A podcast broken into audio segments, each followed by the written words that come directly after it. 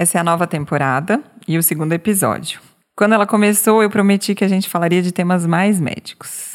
Mas eu mudei, porque fiquei pensando que antes da doença tem o processo de adoecimento.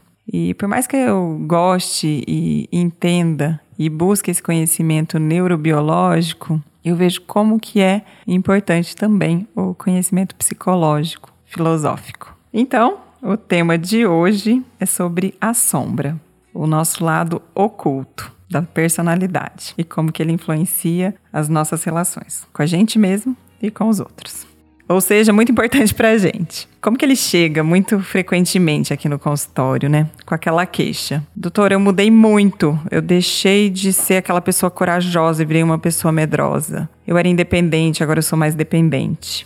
Doutor, eu tenho medo de não voltar a ser quem eu era. Outra queixa, então, que chega muito. Eu sei exatamente o que eu tenho que fazer, mas eu não consigo. Então, eu convidei quem mais me ensina sobre esse tema para explicar aqui para vocês a Rô, psicóloga que trabalha comigo, junguiana, ela vai se apresentar e que já esteve aqui em outros episódios, inclusive um dos nossos episódios mais ouvidos da individuação. Convido todo mundo para dar uma checadinha lá. Rô, conta pra gente um pouquinho de você e já conta também o que, que é isso, esse conceito de sombra. Olá para todo mundo, eu sou a Rô, a Rosane, sou psicóloga, utilizo a abordagem junguiana e eu e a Carol trabalhamos juntas na Casa do Conhecimento e compartilhamos muito desse conhecimento que a gente vai adquirindo no contato com os seres humanos. Né? Hoje, o tema nosso, a sombra, não tem como falar nele sem falar também de outro conceito que é a persona. Então nós vamos falar dessas duas, desses dois aspectos da personalidade humana, a persona e a sombra. A gente poderia resumir dizendo que a persona é o lado revelado da nossa personalidade. É o lado que a gente mostra para as pessoas. Esse termo persona, Jung pegou por empréstimo do teatro grego seria aquela máscara que as pessoas usavam nas apresentações teatrais, né? E então é, a nossa persona, que é esse lado conhecido, esse lado que a gente mostra, esse lado que esses aspectos nossos que as pessoas pelos quais as pessoas nos conhecem, eles não são falsos, mas eles são parciais, né? É, quando a criança começa a ser estruturada, educada dentro da primeira sociedade, que é a familiar, ela vai aprendendo que alguns comportamentos, algumas atitudes dela são é, aprovadas, reforçadas, elogiadas e outras não. Então, ao longo desse processo, o que, que ela faz? Ela vai é, mostrando aquilo que é aprovado pelos pais, ela vai estruturando isso nesse lado da personalidade dela que aparece, que seria a persona, e os comportamentos que não são aprovados, que pelo contrário são reprovados, são às vezes criticados, a criança aprende que ela precisa esconder, que ela precisa colocar em algum lugar não visível. E com isso ela vai aprendendo a colocar sentimentos, pensamentos, ideias naquele lado escuro, no lado que a gente não tem consciência, que nós chamamos de inconsciente ou sombra. Então a sombra seria o lado oculto da nossa personalidade, o lado que não desaparece porque não é aprovado, mas é colocado num lugar onde ele desaparece da nossa consciência. Legal, o que você está falando, ficou. Quando você está falando, estou aqui pensando, né? Eu vejo às vezes assim na educação, muito essa coisa assim, não deixar vir tudo que é o ser humano, como se aquilo que viesse de alguma forma fosse prejudicar. Né? Então acho que a gente faz um pouco, é por aí, a gente faz um pouco esse processo de polar como se, se a gente deixasse esse nosso lado vir para fora ele fosse ameaçador. Então, na educação já tem uma coisa nesse sentido, é um pouco por aí? Sim, é assim. Eu acho que a gente acaba ensinando nossas crianças, é, estimulando alguns comportamentos delas que as levam a serem aceitas nas expectativas sociais. A gente acaba educando a nossa criança pra, para que ela esteja integrada nas sociedades, a familiar, a escola, a social, a igreja, a religiosa, as sociedades dos amigos. Então, a gente é, forma um script de comportamentos aprovados para que a nossa criança seja adaptada, bem aceita, aprovada socialmente. E todos os comportamentos que a gente imagina que serão prejudiciais para ela, a gente acaba reprimindo. E isso é, é importante a gente perceber assim: quanto mais rígida é uma sociedade, seja ela a pequena, né, a familiar, como todas as outras, quanto mais ela só aceita comportamentos socialmente aprovados, mais isso tende a criar no indivíduo muitos aspectos de sombra mas a criança, o adolescente ou até o jovem adulto, ele aprende que muitos desejos, pensamentos, sentimentos dele, por não serem aprovados, terão que ser suprimidos, ocultos, reprimidos. E com isso, é, grande parte da personalidade do indivíduo vai desaparecendo da consciência. Então, o que, que nós sabemos? Né? Nessa questão que a Carol colocou, do por que, que eu tenho que. Eu sei o que eu quero fazer, mas não consigo. Porque, na verdade, a consciência, ou seja, aquilo que nós pensamos saber sobre nós, ela é pequena, ela é mais fraca. Quem manda em nós não é a nossa consciência, não é aquilo que nós sabemos de nós. Quem manda em nós é o nosso inconsciente. É todo o conteúdo que está na sombra e que, se não for, se não vier para a luz, nós não conseguimos realizar aquilo que precisamos realizar, que é a totalidade da nossa personalidade. Quanto mais conteúdos você coloca na sombra, mais a sua personalidade consciente vai se tornando parcial, pequena. Então, eh, no processo terapêutico, a coisa mais importante a se fazer é ajudar o indivíduo a fazer um profundo mergulho para dentro dele em busca desse lado oculto da personalidade dele, em busca de todos esses sentimentos, pensamentos, desejos que ele, por uma questão de aprovação social, por uma questão de se sentir parte de uma sociedade, ele jogou para para um lado escondido, o lado da sombra. Jung fala muito isso, que nós temos muitos esqueletos guardados nos nossos armários e é preciso abrir esses armários e trazê-los para fora.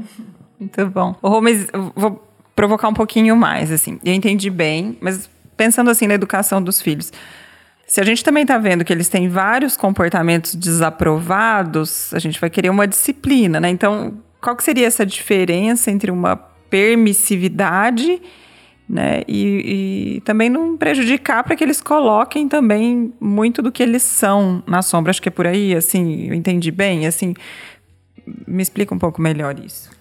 Eu acho que o importante é ajudar a criança a perceber que aquilo que ela deseja, aquilo que ela quer, não é errado, não é ruim, não é mal. É ela saber que determinados desejos podem ser realizados em determinados lugares, em determinados momentos. Ela precisa reconhecer tudo que existe nela, sem que com isso ela uh, tenha uma permissividade para fazer só o que ela quer. Então a questão não é a gente reprimir como algo ruim, mas sim como questões, aspectos que fazem parte dela, que são reconhecidos como humanos, mas que ela tem determinadas regras, limites que são necessários para uma convivência em grupo. Ótimo, entendi bem. Porque assim, eu, eu percebo quando eu tô no, no, com o paciente, assim, é como se existisse um medo de vir essa, esses conteúdos, né? De que eu posso ser uma pessoa muito agressiva, ou que eu posso ser uma pessoa muito medrosa, ou que eu não posso me deixar ser cuidado por alguém. Então, assim, eu vejo que quando ele vai olhar para esse lugar, assim, parece que ele mesmo já foge, né? E eu sempre explico que a gente precisa primeiro olhar para saber o tamanho dele antes de negar, né? Então, eu, eu às vezes sinto, não sei se você sente isso também, que o processo terapêutico é criar exatamente um lugar de segurança psicológica para que a pessoa possa fazer esse processo de aprofundamento e de olhar, né, antes de só fugir, porque assim, falando de novo, porque eu não queria estar num tema tão médico sem olhar para esse aspecto do adoecimento, porque se a gente fica com muito medo de olhar para isso e só medicar e só seguir em diante sem aprofundar, o sintoma volta, né? Parece que depois de um tempo volta, assim, né? Então a gente fica ali com aquilo ali, de alguma forma, sempre indo e vindo. Fala um pouquinho nesse sentido para mim, Rô. A medicação, embora necessária, ela não deve é, permitir que o indivíduo faça o movimento contrário ao que ele deve fazer para aquilo que a gente deveria chamar de cura, né? É, é necessário sim a medicação, mas uh, a terapia ajuda o indivíduo a fazer esse mergulho para dentro dele, trazendo para a consciência, trazendo para a luz da consciência todos esses aspectos humanos que ele reprimiu, que ele ocultou. Esse trabalho que, é, que acontece muito no processo de individuação, que nós falamos no outro podcast, é exatamente o momento em que ele começa a integrar esse lado, digamos, considerado mais feio, mais fraco, mais sombrio, né? Porque nós temos o, os dois lados de tudo. Então, por exemplo, uma pessoa criada so numa sociedade muito rígida, uma pessoa que se torna às vezes muito puritana, muito moralista, ela passa a rejeitar esse lado dela mais da liberdade, de assumir sentimentos e desejos. Então é necessário que ela traga esse outro lado para a luz da consciência, identifique esses aspectos como coisas naturais pertencentes ao ser humano integre esses dois lados. É que as pessoas, às vezes, elas ficam com muito medo de, caso entrem em contato com um aspecto delas que elas julgam mal ou negativo, isso vá dominar a personalidade dela ou dominar o comportamento dela e, e isso pode ter o poder de transformá-la em outra. Não é assim que acontece. O que acontece é que você vai perceber e identificar aquele aspecto seu que não pôde ser não pôde existir, não pôde ser hum, integrado, fazer esse trabalho de integração, de juntar os dois lados de uma característica e assumir um compromisso com isso que você sente. Isso não significa que você vai ter que realizar todos os seus sentimentos, mas significa que você tem que assumir esses aspectos como parte é, integrante da sua personalidade. Porque ele pode, quando eles permanecem na sombra, eles podem causar algo muito pior futuramente, que o Jung chama de possessão de sombra. É aquele momento em que um lado, um aspecto do ser humano muito reprimido e por muito tempo, ele faz um movimento de vir para a luz e se apossar do indivíduo. Aí sim a gente tem um comportamento bastante preocupante, bastante doentio e que aí sim transforma a vida dele de uma maneira inadequada. Ah, muito bom. Eu acho que é aí. É aí que às vezes eu pego, assim, quando a pessoa está em muito sofrimento, né? Uma vez eu vi uma coisa assim, se você não vai ao encontro da sombra, você vai de encontro com a sombra, né? A hora que parece que é, você não foi lá buscar, mas ela veio aqui te avisar que ela tá aqui. E aí, nesse momento, eu acho que fica muito desorganizado, né? Parece que a hora que você perde as suas defesas emocionais e se sente muito desorganizado. Acho que é por aí. Sim. E um aspecto importante que eu acho é, é a gente percebe muito que quando a pessoa é, critica muito o comportamento do outro, né? Quando ela reprova muito, quando ela aponta um dedo acusador para a conduta de uma outra pessoa, na verdade aquilo, aquele comportamento é um comportamento dela mesma, é um desejo dela mesmo que exatamente por negar em si mesmo, ela reprova no outro. Então, isso é um comportamento que a gente percebe de projeção. Né? Nós chamamos de projeção essa nossa esse mecanismo de defesa que nós utilizamos de reprovar no outro aquilo que a gente não aceita em nós mesmos. E uma outra questão também que eu acho importante é assim: não são apenas comportamentos negativos ou sombrios que, que a gente joga para a sombra. E a sombra também co contém muitas potencialidades que por alguma razão nós não podemos realizar. Então, por exemplo, digamos que um, um jovem, um adolescente, é, se sente inclinado por suas habilidades, por suas potencialidades a seguir uma carreira artística. Mas os pais, por uma proteção, por uma tentativa de, de promover mais segurança para o futuro dele, uh, desaconselham né, essa profissão e, e o induzem a profissões mais reconhecidas, talvez como medicina, engenharia tal. Essa habilidade, essa vocação dele vai para a sombra, vai ficar na sombra. E o que acontece é a gente começa a ficar literalmente encantado né, com uma outra pessoa que acabou realizando aquilo que nós não pudemos realizar. Então, no processo de individuação, que é exatamente o momento em que nós somos impelidos a realizar tudo aquilo que ficou na sombra, essa habilidade, essa vocação vai voltar e pedir realização. E aí é muito ruim, porque às vezes é um momento da vida da pessoa que às vezes ela não vai mais conseguir realizar aquilo, né? Pelo tempo, pela idade e tudo mais.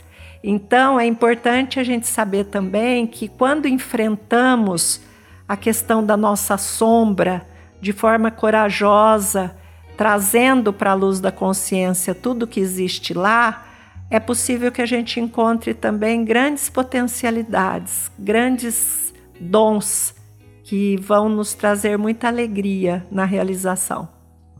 E provavelmente mais tolerância. Isso também, né? Do mesmo jeito que eu acho que eu acompanho o processo de adoecimento, quando eu vejo o processo de cura, ele vem muito com essa carinha aí, né? Com essa carinha do descobrir algo novo, se sentir muito livre, mais tolerante, mais potente, mais realizador, né? Eu acho que isso é uma uma pista aí de, de cura, assim. E, e, falando um pouquinho do que você falou antes, eu, eu ouvi isso e eu repito muito para os meus pacientes. Alguns já devem até reconhecer essa fala minha, né? Bateu, doeu, pega que é teu. Eu sempre acho que se doeu, se chorou, se está querendo criticar, se está amando, enlouquecido, é material de trabalho. Pode ir lá investigar, pode buscar, porque ali tem aprendizado. E como é gostoso, né? Aprender sobre a gente mesmo, porque vai para esse lugar aí que a gente falou, né? De, de potência e liberdade. Delícia, Rô. Adoro falar disso. Queria que. Vamos finalizar, mas fala mais alguma coisa que você acha importante para a gente fazer essa conclusão. Então, em relação a essa questão da tolerância, é isso mesmo. Quanto mais a gente percebe que a pessoa é muito intolerante, muito crítica né, em relação aos outros, é muito provável que esse lado da sombra dela ainda esteja muito pouco desenvolvido. porque quando nós vamos integrando, juntando os nossos aspectos de sombra aos outros aspectos da nossa personalidade, ao lado mais consciente, nós nos tornamos muito tolerantes, nós é, acolhemos muito essas questões mais é, frágeis do outro, né? Nós acolhemos muito todos os desejos, todas as características do humano. E uma outra coisa que eu acho importante de mencionar é que a sombra ela não é só individual, não é, não é só a sombra da pessoa. Nós temos também a sombra coletiva. E isso é um tema muito atual nesse momento em que nós estamos vivendo essas guerras, né, nós percebemos a sombra coletiva, né? Aquilo que um país ataca no outro, aquilo que um país pensa ser um desejo, uma necessidade, só dele e não reconhece também como necessidade do outro país, traduz muito essa questão da sombra coletiva, né? É, de um jeito um pouco brincalhão, o que a gente pode dizer é, é, se nós observarmos os sete pecados capitais, a gente vai ver quais são os aspectos humanos que todos nós tendemos a jogar na sombra, né? Como se não fizessem parte de nós, quando na realidade estão em todos nós. É. O convite é para isso, né? É para gente olhar sem medo, principalmente para essas coisas que são às vezes tidas como feia. Eu acho que a hora que a gente olha, a gente se permite aceitar e a hora que a gente aceita é possível que a gente saia do controle delas para vir para um controle de racionalidade mais mais substancial, mais efetivo, né? É o que eu sinto assim.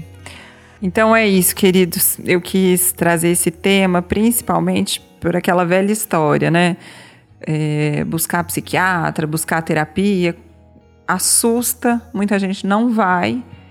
E tem a ver com essa questão da sombra, né? Como se eu fosse louco a hora que eu fosse lá procurar. E a gente está falando que é o inverso, né? A hora que eu aceito, que eu olho, eu trago muito mais luz para a consciência. E quanto mais luz eu trago para a consciência, menos controle inconsciente. Ou seja, mais autodomínio, mais liberdade, mais potencialidade. Então, antes da gente pensar nessas doenças biológicas que eu sei que existem, que são extremamente importantes e entendidas, a gente não pode perder de vista essa construção de adoecimento psicológico, que muitas vezes está junto com adoecimentos já neurobiológicos, mas muitas vezes eles são evitáveis, podem ser curados por processos terapêuticos simplesmente de mais abertura de consciência mesmo. Por isso que eu tentei trazer esse tema e que eu acho que foi brilhantemente trabalhado pela Rô. Obrigada pela escuta. Rô, finaliza aqui pra gente. Um beijo para todos. Para finalizar, eu queria deixar uma frase do Jung que eu acho bem pertinente a isso que nós acabamos de conversar.